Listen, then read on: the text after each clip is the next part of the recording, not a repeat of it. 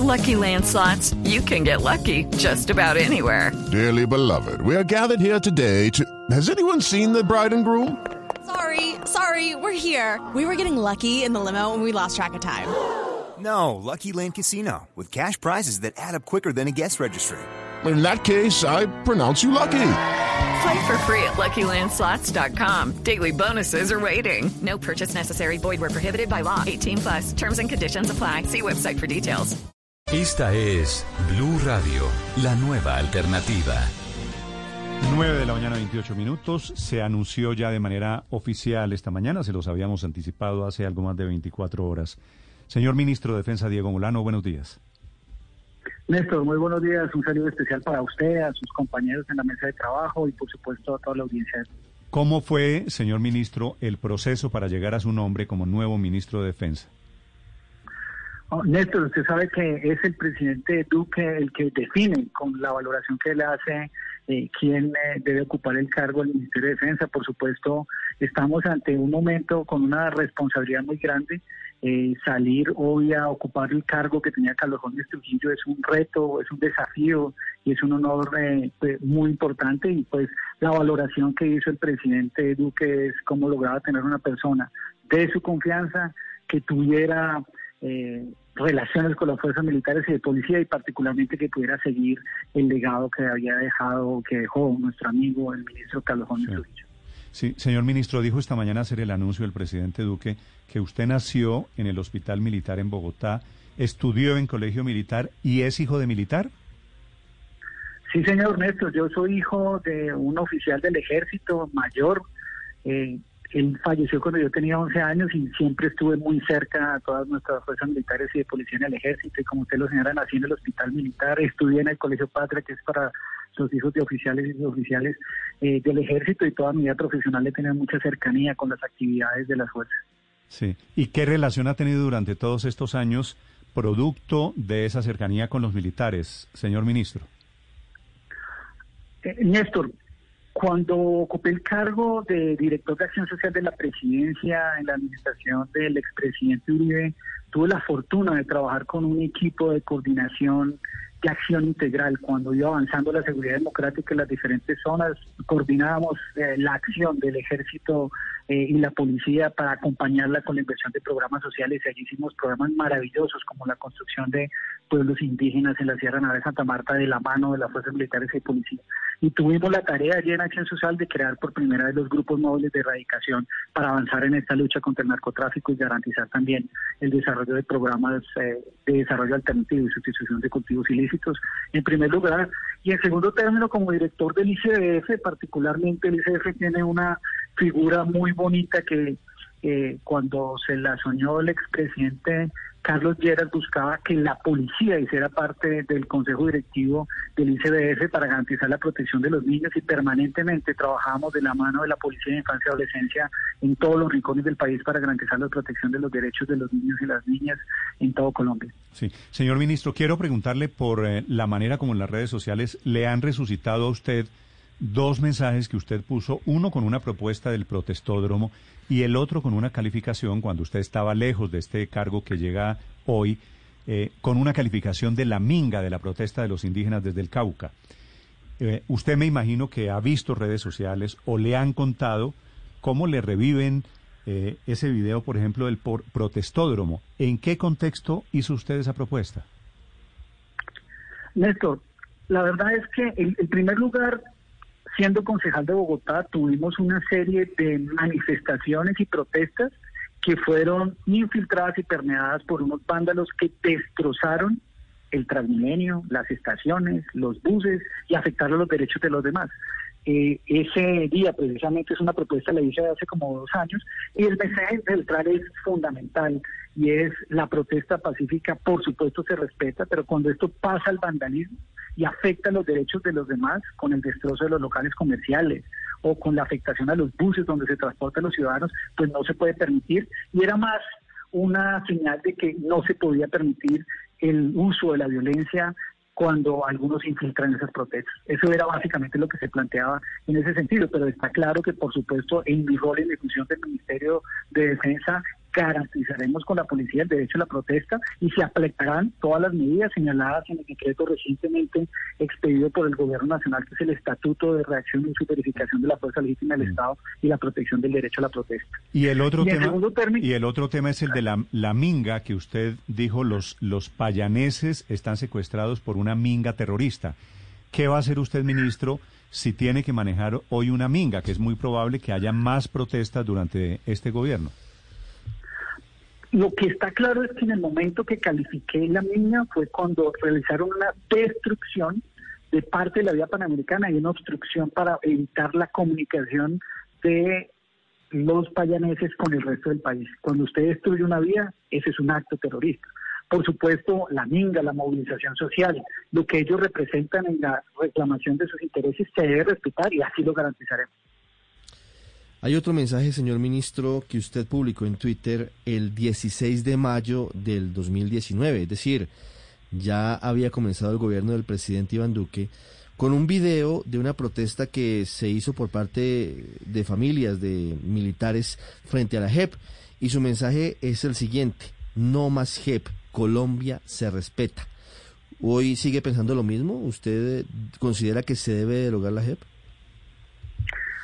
Lo que está claro y lo ha dicho el presidente Duque durante todo su periodo de gobierno, aquí no se ha hecho ninguna eh, cambios o modificaciones al acuerdo de paz. Aquí se propusieron unas o, no objeciones eh, a los temas del funcionamiento de la JEP que no fueron aprobados por el Congreso de la República, eh, pero básicamente esa manifestación cuando se señalaba era para llamar la atención y lo hicimos en calidad de concejal del Centro Democrático, era de la importancia de que la Justicia Especial para la Paz permitiera que avanzara la justicia y no garantizara la impunidad. Y en ese sentido, pues es lo que el pueblo colombiano reclama, de modo que se repare a las víctimas y no haya impunidad. Mm. Qué bueno que se dieron los pasos, como la semana pasada, de señalamiento de estas indicaciones de secuestro, y es importante que avance en esa medida este tipo de acciones judiciales en esta justicia transicional. Y por supuesto, como ministro eh, de Defensa, respetamos la institucionalidad que se ha abordado y esperamos, por supuesto, que no se, que se den todas las garantías de justicia y que no haya impunidad. Eh, doctor Molano, tal vez uno de los temas más difíciles para usted va a ser el tema de, los cultivos ilícitos y la posibilidad de la fumigación.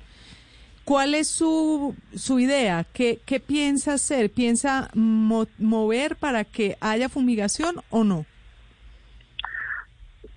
El narcotráfico es la mayor amenaza que afecta hoy a Colombia. Son los cultivos ilícitos y toda la cadena eh, de valor eh, que ellos tienen, la que alimenta se convierte en el combustible para la violencia. Y precisamente es ese narcotráfico el que ha permitido el surgimiento de estos grupos narcocriminales como el del ELN, las disidencias de la FARC, la narcotalia, el Plan de Golfo, que utilizan el narcotráfico, el microtráfico, la extorsión eh, para afectar la vida, la tranquilidad y desestabilizar ciertas regiones. Y de hecho son los que propician los asesinatos de líderes sociales y las masacres.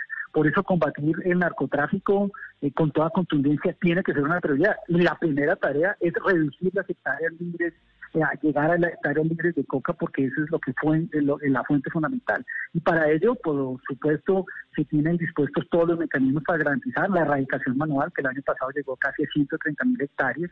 Un segundo mecanismo es la sustitución de cultivos, que sigue avanzando en los diferentes programas que tiene el gobierno nacional. Pero el tercero es por supuesto una aspersión de precisión que cumpla con todas las características que ha señalado la Corte Constitucional en los espacios donde corresponda y de acuerdo con las características del territorio. Señora ministro, a propósito de fumigación, quisiera formularle una pregunta. Sé que usted apenas está llegando al cargo, pero Noticias Caracol en el canal Caracol emite anoche un informe diciendo que hay unos contratistas, que hay unos erradicadores, que hay inclusive unos asesores del Ministerio de Defensa que dicen que las cifras de erradicación que está presentando Colombia no son las ciertas, no son las verdaderas. Que están infladas. Es decir, lanzando un manto de duda sobre las labores de erradicación de los últimos meses.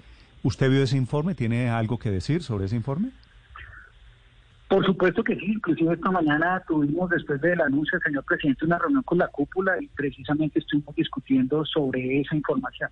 Lo que le puedo decir, Néstor, es que Colombia puede tener la tranquilidad que tenemos una fuerza pública, fuerzas militares y policía que están haciendo una erradicación seria. Este es un informe que se había presentado ya en julio del año pasado y que fue respondido eh, ampliamente por el gobierno nacional y que precisamente ayer volvió a salir. Pero lo que le puedo señalar es lo siguiente.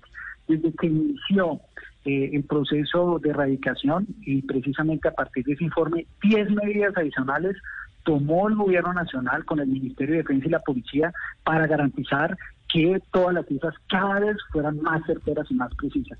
Eh, particularmente en la erradicación, la fuerza pública comenzó a utilizar equipos de GPS para reportar toda la información al sistema de Naciones Unidas.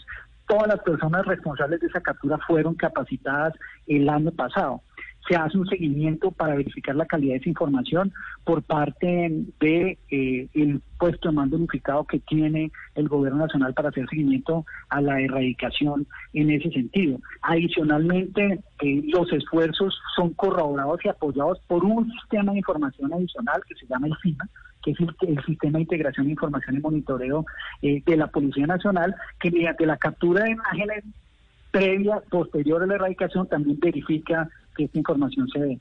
Así que estas medidas se han venido tomando, por supuesto se responderá a este tipo de informes, pero las medidas para garantizar toda la credibilidad y legitimidad a estas cifras son fundamentales. Las 130 mil hectáreas fueron erradicadas y por supuesto seguiremos avanzando en la mejora del sistema de información, pero aquí lo más importante, la tarea que tenemos que tener todos en el Ministerio de Defensa es garantizar que se reduzcan las hectáreas de ilícitos que son las que más afectan a Colombia. Sí, ministro, pero hoy los colombianos podemos tener la certeza de que eso no está ocurriendo, de que no existe la posibilidad de que haya encargados de erradicación de cultivos que muestren una cifra de erradicación que no cumplen, es decir, que solamente erradican una parte y la demás se la dejan al campesino cultivador. ¿Eso ya no está pasando?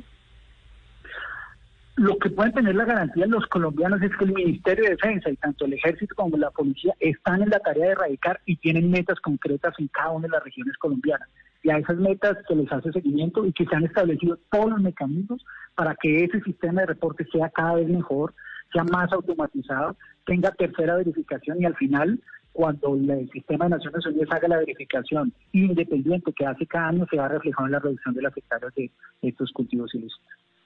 El eh, ministro de Defensa nuevo, ministro Diego Molano, sus primeras declaraciones esta mañana en Blue Radio. Señor ministro, le deseo mucha suerte. Gracias por compartir sus primeras inquietudes con los oyentes de Mañanas Blue. Néstor, muchas gracias. Un saludo especial para usted y cuenten con eh, este Ministerio de Defensa para seguir avanzando en lo que nos ha planteado el presidente Duque como la prioridad fundamental, garantizar la tranquilidad y la seguridad de todas las familias colombianas. Hello, it is Ryan, and we could all use an extra bright spot in our day, couldn't we? Just to make up for things like sitting in traffic, doing the dishes, counting your steps, you know, all the mundane stuff. That is why I'm such a big fan of Chumba Casino. Chumba Casino has all your favorite social casino style games that you can play for free anytime, anywhere with daily bonuses. That should brighten your day a. Actually, a lot. So sign up now at chumbacasino.com. That's ChumbaCasino.com. No purchase necessary. VGW. Void were prohibited by law. See terms and conditions. 18 plus.